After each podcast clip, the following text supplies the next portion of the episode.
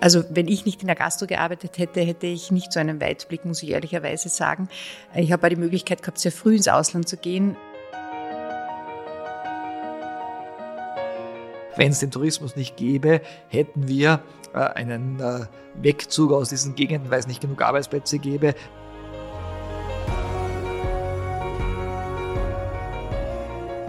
Zukunftschancen, der Podcast des Bundesministeriums für Arbeit und Wirtschaft. Ungewöhnliche Karrierewege, persönliche Geschichten und vor allem Real Talk rund ums Thema Arbeit. Der ehrliche Blick hinter die Kulissen von Personalities und Organisationen. Heute mit Bundesminister Martin Kocher und Touristikerin und Österreich-Werbung Geschäftsführerin Astrid Stehanik-Staudinger. Ich bin Nina Kraft. Schauen wir mal, was die beiden ausplaudern. Sehr geehrter Herr Bundesminister, lieber Martin, äh, liebe Astrid, willkommen bei uns im Podcast. Martin, du bist ja regelmäßig hier zu hören und heute holen wir uns wieder einen interessanten Gast dazu. Dieses Mal mit starkem Bezug zu einer besonders wichtigen Branche für Österreich, nämlich der Tourismusbranche. Wir haben die Geschäftsführerin der Österreich-Werbung bei uns, Astrid Stehanik-Staudinger. Willkommen. Astrid, du bist seit 1. Mai 2023 Geschäftsführerin der Österreich-Werbung und du hast dieses Ziel tatsächlich schon seit du 15 bist vor Augen. Wie setzt man die Schritte, um dorthin zu kommen? Und in weiterer Folge, was macht eigentlich die Österreich-Werbung? Ne, grundsätzlich habe ich erst bei meiner Bewerbung daran gedacht, hey Astrid, du hast einmal gesagt, du willst das werden. Und das war tatsächlich mit 15 in der Hotelfachschule. War jetzt auch den Professor wieder besuchen, der geht jetzt in Pension nächstes Jahr. Und ähm, er hat uns das System Tourismus erklärt und ich bin dort gesessen und habe gesagt, das werde ich einmal werden. Und ja, unbewussterweise, aber doch haben mich viele Wege dazu geführt, weil ich doch alle Bereiche vom Tourismus durchgemacht habe. Also Hotellerie, bin in einem Gasthaus, Landgasthaus aufgewachsen, ja. Also Gastro, Hotellerie, Destinationsmarketing, internationale Hotellerie und mein eigenes Unternehmen. Also irgendwie hat mich vieles dazu geführt. Und dann hat meine beste Freundin gesagt, Astrid, du musst dich bewerben wer, wenn nicht du? Und dann habe ich so nachgedacht, bin in mich gegangen, äh, ein eigenes Unternehmen zu verlassen, tut man nicht alle Tage. Die Mitarbeiter haben gesagt, dann tatsächlich, sonst kündigen die Mitarbeiter und jetzt kündigt die Chefin und Eigentümerin. Das ist etwas ungewöhnlich und doch habe ich es durchgezogen und ja, das hat mich dazu geführt was hat die Österreich-Werbung äh, zu tun und für Aufgaben, für Bereiche? Also grundsätzlich sind das drei große Bereiche. Das eine ist die Kommunikation, das ist eigentlich die Grundaufgabe und der Grundauftrag der Österreich-Werbung, internationale Kommunikation, das möglichst differenziert, so dass sie auch international uns von unseren Mitbewerbern abheben. Das zweite große, und das ist natürlich jetzt sehr wertvoll und wird immer stärker, das ist die Innovation, also Digitalisierung Nachhaltigkeit, die Branche hier auch bestmöglich zu unterstützen, weil der Wandel und diese digitale Transformation gehen doch sehr schnell vonstatten. Und das dritte und sehr große sind die Kooperation mit der Branche. Dafür stehe auch ich sehr ein, diese Kooperationskultur zu etablieren, die Branche zu unterstützen mit Marktwissen, mit Marktzugängen, mit Plattformen, die wir anbieten von ATB, ITB, aber auch Markt, Market Insights, wo die Branche von uns lernen kann. Das sind so die drei großen Steckenpferde. Also man muss Österreich schon lieben, um es auch im Ausland gut verkaufen zu können, oder? Vor allem gut kennen, denke ich. Das hat mich schon mein Unternehmen gelehrt, weil ich habe 15 Jahre nur österreichische Tourismusregionen, Hotels als Kunden gehabt, von Vorarlberg bis ins Burgenland. Das heißt, die Struktur in Österreich, allein schon von der Topografie gibt ja viel her und viel Unterschiedliches. Und das ist ja das Spannende an Österreich. Warum ist die Zusammenarbeit zwischen äh, der Österreich-Werbung und dem Bundesministerium für Arbeit und Wirtschaft so wichtig? Ja, ist klar, der Tourismus spielt eine große Rolle im Ministerium, eine eigene Sektion und die ÖW ist, die Österreich Werbung ist die äh, Einheit, äh, die Institution, die Österreich im Ausland positioniert und eben im Inland äh, für Innovation äh, mitsorgt. Und äh, deshalb ist es ganz besonders wichtig, dass wir eng zusammenarbeiten. Das ist auch so, gibt einen engen Austausch äh, mit der dem Minister, mit der Staatssekretärin, mit der Sektion. Und äh, die Österreich Werbung ist äh, als Institution wirklich ganz wichtig, äh, um eben das Land als Marke zu positionieren. Und äh, äh, davon profitieren viele Beschäftigte im Tourismus, die Betriebe und alle, die damit zusammenhängen. Wir wissen, wie groß und wichtig der Tourismus in Österreich ist. Und damit man Österreich als Tourismusland, als Urlaubsland im Ausland bekannt und sexy machen kann, braucht man auch Geld. Und das sind jährlich 30 Millionen Euro, die an die Österreich-Werbung gezahlt werden. Geld, das investiert wird. Gut investiertes Geld? Fragezeichen? Ja, natürlich gut investiertes Geld aus meiner Sicht. Ähm, wir sehen das ja auch, dass andere Länder äh, das äh, ähnlich machen. Es ist ja nicht so, dass wir in Österreich was erfunden haben, äh, was es nicht woanders auch gibt. Es geht darum, als kleines Land nicht auch Aufmerksamkeit in großen Ländern zu erzeugen. Teilweise gar nicht so leicht, wenn man sich anschaut außerhalb von Europa. Nicht jeder kennt Österreich oder Vielleicht kennt er Teile von Österreich oder gewisse äh, Aspekte von Österreich, äh, von The Sound of Music oder von äh, Mozart oder den Bergen, aber halt äh, nicht Österreich und nicht die ganze Bandbreite. Und das ist die Aufgabe. Und dafür braucht es natürlich auch ein bisschen Geld. Äh, und das ist sehr, sehr gut investiertes Geld. Äh, die Österreich-Werbung ist ja ein Verein, der gemeinsam äh, vom Ministerium und von der Wirtschaftskammer getragen wird. Und äh, die Struktur hat sich aus meiner Sicht sehr bewährt und es gibt einen sehr engen Abtausch, äh, Austausch mit, mit den Institutionen, die beteiligt sind, um eben hier so gut wie geht das Geld einzusetzen, um Wertschöpfung in Österreich zu generieren. Ist es noch immer so, dass alle Sound of Music ähm, im Kopf äh, sehen, wenn sie an Österreich denken? Kommt auf den Markt drauf an auch Asien, die sehr rasch an Sound of Music denken, da ändert sich auch das Verhalten ein bisschen, die Klientel, äh, auch diese Klischees. Das merkt man auch. Die Zielgruppe China hat sich ja bisher äh, eher im Gruppentourismus bewegt. Da entwickelt sich jetzt eine Premium-Zielgruppe, die äh, sich auch auf andere Themen setzt, wie zum Beispiel auch das Thema Kulinarik. Ähm, aber auch Natur und Bewegung werden immer wichtiger. Also das ist auf alle Fälle ein Thema, das weg von Klischees geht. Der Windtourismus hat ja schon sehr früh begonnen. Ich durfte ja beim Windtourismus arbeiten, äh, auch abseits äh, von Sacher und, und, und Schloss Schönbrunn, die wesentlich sind für den Tourismus, äh, dieses Imperiale, deswegen kommen auch sehr viele, aber auch den anderen Teil zu zeigen. Ähm, auch in der neuen Kampagne geht es ein bisschen um Kretzel, auch diese Besucherströme zu lenken, das auf andere Kretzeln zu bringen. Ich wohne zum Beispiel im 21. Bezirk, da verirren sich nicht viele Touristen dahin. Also auch das äh, kann Zukunft haben, dass man hier auch die Besucherströme etwas äh, Neues erleben lässt. Ja. Wie kann man sich eigentlich so die österreichische Tourismuslandkarte vorstellen? Was ist der aktuelle Status quo? Wie schaut es vielleicht auch mit der Verteilung Tourismus am Land und in der Stadt aus? Also wir haben ja ein sehr komplexes System. Wir haben äh, neun Landestourismusorganisationen. Wir haben äh, viele Tourismusverbände pro Bundesland. Wir haben teilweise Destinationen, Seilbahnen, Kultur- und Kunstinstitutionen. Also ein sehr breites Netz im Tourismussystem. Das Stadt-Land-Gefüge, 15 Prozent sind circa Nächtigungen in der Stadt, wobei fast 10 Prozent auf Wien fallen zwei Prozent auf Salzburg und Rest ist Innsbruck und Graz. Äh, so ist das Gefälle circa, weil die Hauptgäste kommen schon Sommer, Winter, Erholung, aktiv draußen sein, also weniger nur zum Entschleunigen, sondern es muss immer dieses Aktive dabei sein. Das zeigt sich auch in den neuen Trends sehr. Ja. Was sind die großen Herausforderungen und wie könnt ihr als Österreich Werbung einen Beitrag zur Lösung leisten? Was beschäftigt den Tourismus? Ja, natürlich den, der Klimawandel, äh, mit dem wir alle konfrontiert sind, nicht nur im Winter, sondern auch ganzjährig. Und das Zweite ist natürlich diese digitale Transformation, die Schnelligkeit, das auch bis zum Betrieb runterzubringen und, und auch wirklich hier Vorreiter zu sein und Innovator. Das ist auch die Aufgabe der Österreich-Werbung, dass wir hier bestmöglich äh, unterstützen. Und was den Klimawandel betrifft, haben wir hier auch gute Initiativen gesetzt, gemeinsam mit dem Ministerium Wirtschaftskammer zum Beispiel heuer eine Zertifizierungsstrategie verabschiedet, weil je mehr zertifizierte Betriebe wir haben oder zertifizierte Destinationen, desto besser ist es auch für die Österreich-Werbung zu kommunizieren, international darzustellen, was wir haben. Wobei ich sagen muss, ich habe ja im letzten halben Jahr schon viele Länder bereist, dass Österreich hier wirklich Großartiges schon geleistet hat ob in der Seilbahninfrastruktur oder Hotels. Also wir haben sehr viele gute Beispiele. Wir sollten mehr darüber sprechen. Tu Gutes und sprich darüber. Ich glaube, äh, das ist auch, wird auch zukünftig äh, in der Kommunikation mehr Einzug halten. Mhm. Also Nachhaltigkeit, Innovation, Digitalisierung hast du schon angesprochen. Overtourism ist auch so ein Modewort unter Anführungsstrichen. Mit dem Begriff bist du nicht ganz happy, oder? Nein.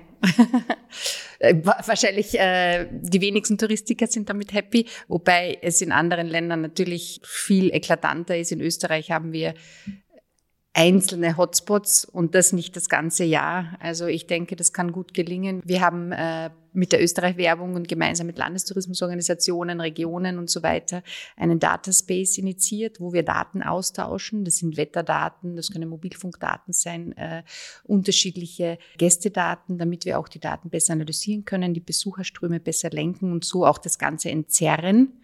Äh, und das ist auch eine Plattform, die die Österreich-Werbung zur Verfügung stellt.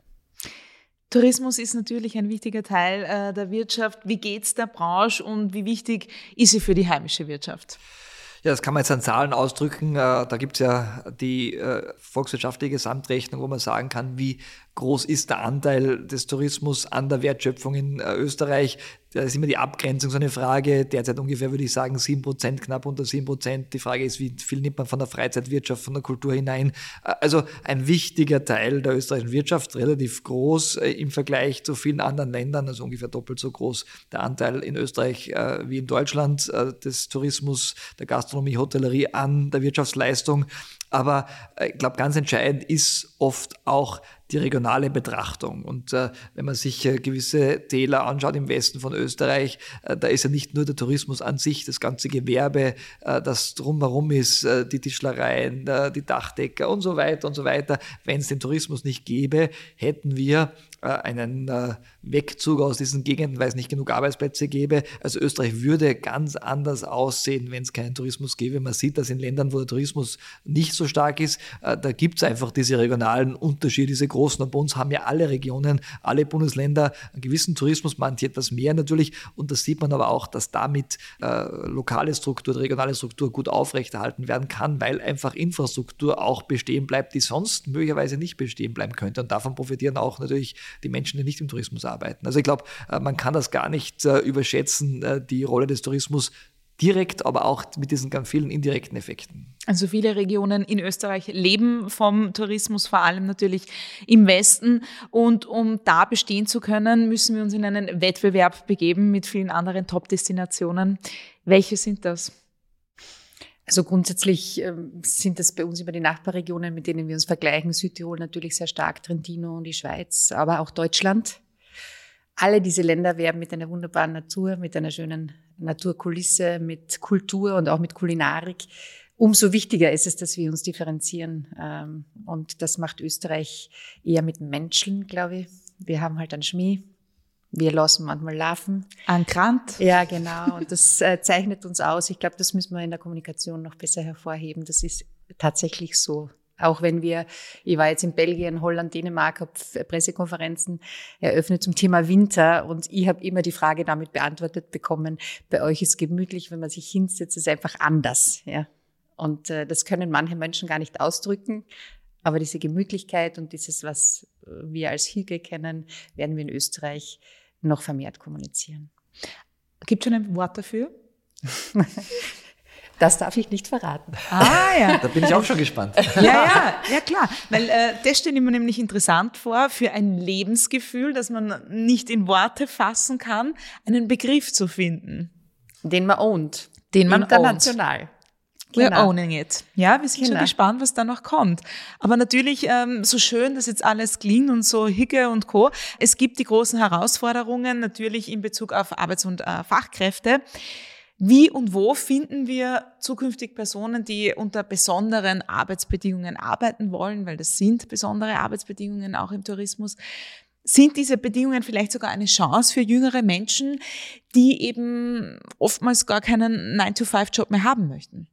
Es gibt keine Branche in Österreich, äh, die äh, so viele junge Menschen beschäftigt wie der Tourismus. Jetzt, äh, glaube ich, ist das eine ganz große Chance, für die Branche, äh, weil jeder vierte Österreicher, äh, der beschäftigt ist, zeitlang im Tourismus in der Gastronomie arbeitet, als Studierender, als, als Lehrling, eine gewisse Zeit nach der Ausbildung oder eben auf Dauer.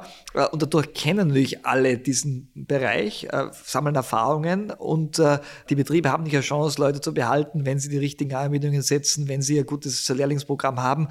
Man hat natürlich auch viel Wechsel und viel äh, auch äh, dann äh, Menschen, die vielleicht sagen, nach einer gewissen Zeit, nach, mit einem gewissen Alter will ich vielleicht was anderes machen, aber das prägt nicht sehr viele. Und ich glaube, äh, dass äh, wir ganz gut aufgestellt sind. Viele Betriebe sind extrem innovativ äh, mit äh, ihrer Personalpolitik. Wir haben jetzt äh, um einiges mehr Beschäftigte im Tourismus als 2019. Das wissen viele nicht, weil viele glauben, es haben sich viele aus dieser Branche verabschiedet. Es gibt ein bisschen eine andere Zusammensetzung, weil natürlich gerade Menschen aus dem Osten der Europäischen Union eben anderes während der Pandemie finden mussten und dann vielleicht nicht mehr zurückgekommen sind in den Tourismus. Aber es sind mehr beschäftigt im Tourismus als 2019, um einiges mehr.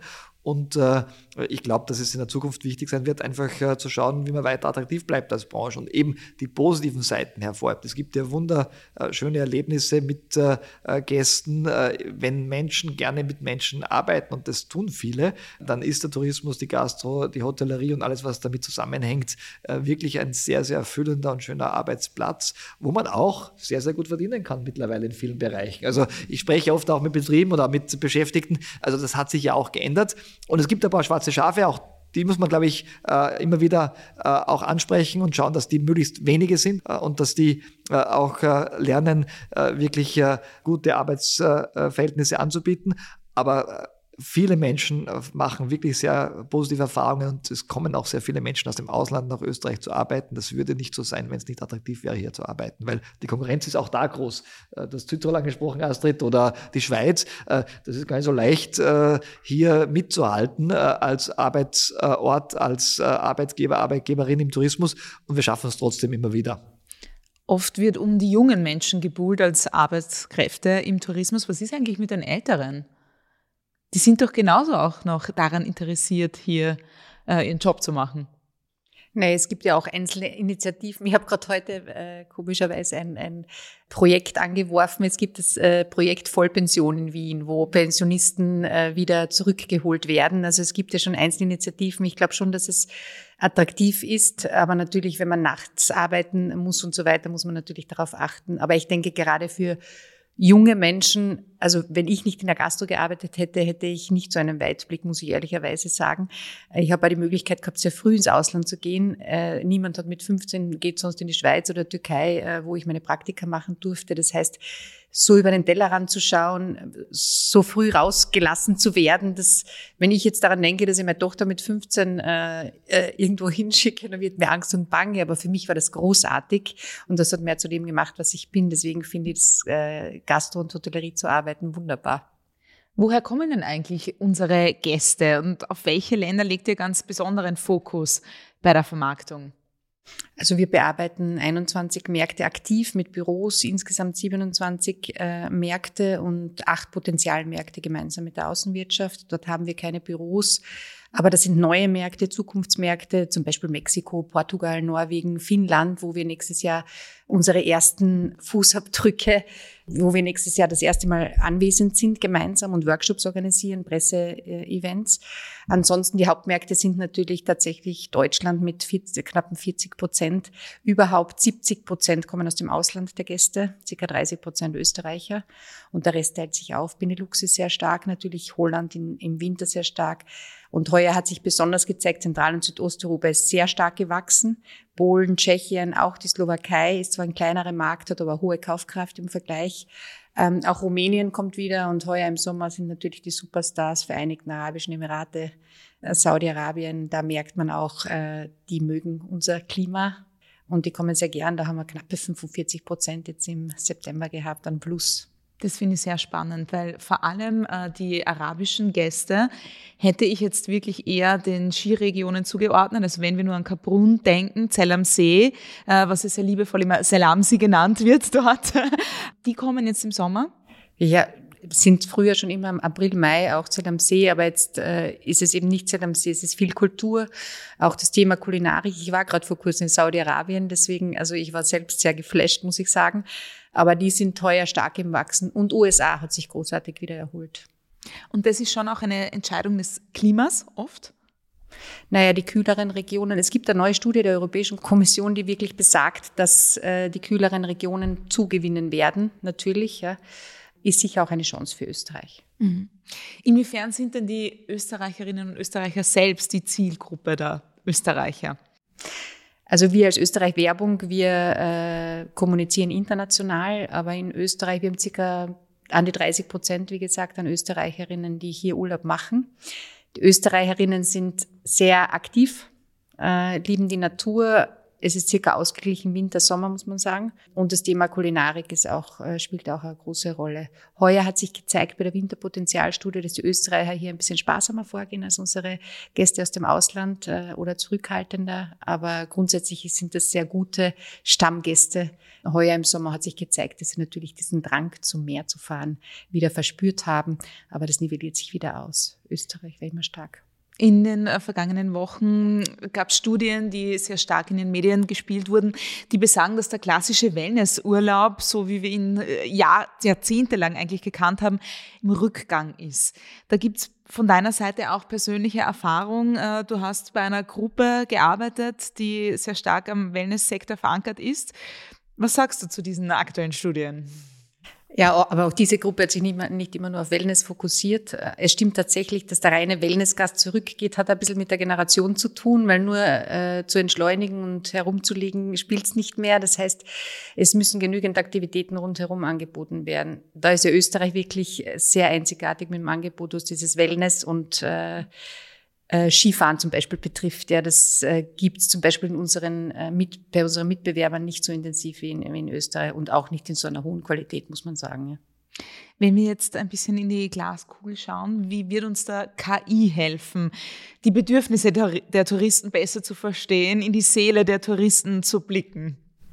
Na, ich habe vorher gesagt, das Wichtigste am Tourismus ist, dass es menschelt. Dabei wird es einmal bleiben. Und die Gastgeber werden nicht von der KI ersetzt, aber nichtsdestotrotz, wir leben mit dem. Wir haben auch gerade heute unsere interne KI-Richtlinie verabschiedet. Ähm, wir haben vor zwei Monaten einen Concierge eingeführt auf der Webseite der Österreich-Werbung, wo Gäste Fragen stellen können. Was ist das beste Hotel in Österreich? Da sind natürlich auch solche Fragen gekommen. Die Antworten waren dementsprechend. Die KI lernt mit uns und wir lernen mit der KI. Und jetzt haben wir es geschafft, dass wir auch Seiten der Landestourismusorganisationen oder der Verbände scrapen. Das heißt, dass wir diese Informationen mit einspeisen und sozusagen entsteht der Prompt Library, wo wir eben lernen, was stellen die Gäste für Fragen, was können wir zukünftig daraus lernen, wie können wir diese Informationen weiterverarbeiten. Also es ist schon sehr, sehr spannend und wir werden mit dem leben und es begleitet uns. Also ich arbeite selbst viel damit, das ist schon eine Vereinfachung, muss ich sagen. Aber dieses Menscheln und Gastlichkeit, das kannst du natürlich nicht ersetzen. Ja. Also der Roboter, der den Kaffee serviert, eher ja, skeptisch. Gibt es ja teilweise schon, ja. aber da bin ich eher skeptischer. Mhm. Das wollen, glaube ich, vielleicht die Gäste auch gar nicht so. Gerade in Österreich, wo man sich die Kaffeehauskultur genau. ja bewusst irgendwie ähm, zu Leibe zieht. Genau. Wie wirken sich denn eigentlich Wirtschaftsaussichten auf unsere Urlaubsplanung aus? Und auch in welchem Zeitraum passiert das? Ja, das ist gar nicht so leicht zu sagen, weil es äh, äh, natürlich einen Zusammenhang gibt, äh, wenn äh, die Wirtschaft lahmt, wenn die Konjunktur nicht sehr gut ist, dann geht natürlich normalerweise die Nachfrage nach Leistungen im Tourismus zurück. Das heißt, es kommen weniger Gäste. Jetzt hatten wir die letzten Jahre ganz besonders äh, außergewöhnliche Jahre, äh, weil es Nachholeffekte gab, weil äh, in der Pandemie in den ersten äh, Jahren, ein, zwei Jahren angespart wurde, danach viel nachgeholt wurde. Das hat ja auch dazu geführt, dass äh, die Preise äh, sehr unterschiedlich entwickelt haben, als wir das normalerweise kennen in Phasen, wo die Konjunktur nicht so, so stark ist. Aber es ist klar, das hängt zusammen, wobei jetzt sich etwas anderes zeigt aus meiner Sicht. Ähm, und deswegen sind die Effekte nicht mehr so stark. Wir haben aufgrund der demografischen Entwicklung einen Arbeitsmarkt, wo der Arbeitsplatzverlust zwar immer noch eine Gefahr ist, aber nicht mehr so stark, wie das in Rezessionen vor 20, 30 Jahren der Fall war. Und diese Gefahr, den Arbeitsplatz zu verlieren, das ist natürlich für jemanden, der jetzt überlegt, eine größere Reise zu machen, oft ein äh, Argument, das nicht zu tun, um eben zu sparen. Und das ist nicht mehr so stark ausgeprägt in wirtschaftlich schlechten Zeiten. Deswegen sehen wir jetzt auch keinen so starken Rückgang, zum Beispiel äh, aus Deutschland bei den deutschen Gästen, obwohl äh, Deutschland seit äh, äh jetzt über einem Jahr in der Rezession ist, was normalerweise zu ganz starken Effekten führen würde, äh, ist im Moment nicht so stark der Fall. Also äh, da ändert sich auch immer etwas, aber klar ist, wenn die Wirtschaftsaussichten besser sind in einem Land, dann ist Tourismus, Freizeit natürlich, ist ein sogenanntes Luxusgut, natürlich immer stärker nach nachgefragt, als äh, wenn die Zeiten nicht so gut sind wirtschaftlich. Vielleicht gehen wir da nochmal drauf ein, was äh, die ja die Gewohnheiten dann im Ort oder vor Ort äh, anbelangt. Was ist denn den österreichischen Touristen wichtig? Wofür geben sie denn gerne Geld aus bei uns? Für die Kulinarik zum Beispiel, wo eher gespart wird. Das, also wenn wir jetzt Deutschland sehen, die kommen, aber Unterkunftsart, äh, wir haben heuer extreme Steigerungen gehabt im Ferienwohnungsbereich oder im Pensionsbereich, was ja in Österreich äh, gut ist, dass wir auch hier gute Qualität bieten und nicht nur im Vier- und Fünf-Sterne-Bereich. Das ändert sich im Winter wieder. Aber für diese Nebenausgaben, was Kulinarik betrifft, sind die Leute schon bereit, Geld auszugeben. Wir sind in einem Podcast, der Zukunftschancen heißt. Das heißt, wir wollen natürlich die jungen Menschen ähm, motivieren, vielleicht sogar einen Beruf, eine Ausbildung in Tourismus zu starten. Was ist deine Empfehlung? Warum sind die jungen Menschen dort gut aufgehoben? Vielleicht auch, was sind deine eigenen Erfahrungen dazu? Also ich, ich habe ja die Tourismusschule besucht ähm, und auch jetzt, als ich dort war, habe ich gemerkt, wenn man den äh, Schülern erzählt, äh, was man selbst alles erlebt hat, was man für Erfahrungen machen durfte, wie viel Sprachen man gelernt hat, dass das ja alles zu etwas beiträgt. Ich glaube, ein bisschen Role Model zu sein hilft sehr und dieses in die Schulen wieder zu gehen, Lehrlinge zu motivieren, ähm, ich glaube, das tut einmal gut. Und man kommt eben relativ schnell sehr weit. Und das kann man in anderen Berufen nicht so rasch erleben und auch sehr vielfältig. Also man muss ja nicht an einem Arbeitsplatz in Tourismus bleiben, sondern es gibt viele Möglichkeiten. Ist auch das was, womit man äh, die Jungen überzeugen kann? Ja, natürlich. Und äh, klarerweise gibt es in andere Bereiche rein dann auch gute Anschlussmöglichkeiten, wenn man was anderes machen möchte. Ich glaube auch, dass es wichtig ist, dass die Betriebe sehr aktiv äh, in den Schulen bei jungen Menschen, auch bei den Eltern darstellen, wie sich die Lehre auch verändert hat. Wir haben ja äh, bei uns im Haus äh, die Lehrberufspakete, wo alle fünf Jahre angepasst angepasst werden, die Inhalte von Lehrberufen. Und natürlich hat sich da im äh, touristischen Bereich, in der Gastronomie, in der Hotellerie auch viel geändert. Digitalisierung hat Einzug gehalten, äh, Methodentechniken ändern sich, Nachhaltigkeit ein ganz wichtiger Faktor, auch äh, abgebildet in den Lehrinhalten. Also es ändert sich was, äh, es ist alles modernisiert äh, und es ist wichtig, dass die Betriebe äh, das auch ganz klar darstellen und einfach ein gutes Umfeld schaffen. Was wir im Tourismus ganz spezifisch in Österreich haben, was die Lehre betrifft, sind viele kleine Betriebe. Das ist einfach so, das ist ein Vorteil der Struktur. Das macht es manchmal etwas schwieriger, weil natürlich ein großer Betrieb, äh, der 50, 100 Lehrlinge hat, natürlich manchmal äh, etwas mehr an äh, Zusatzangebot schaffen kann, etwas mehr auch an sozialen Möglichkeiten für die Lehrlinge.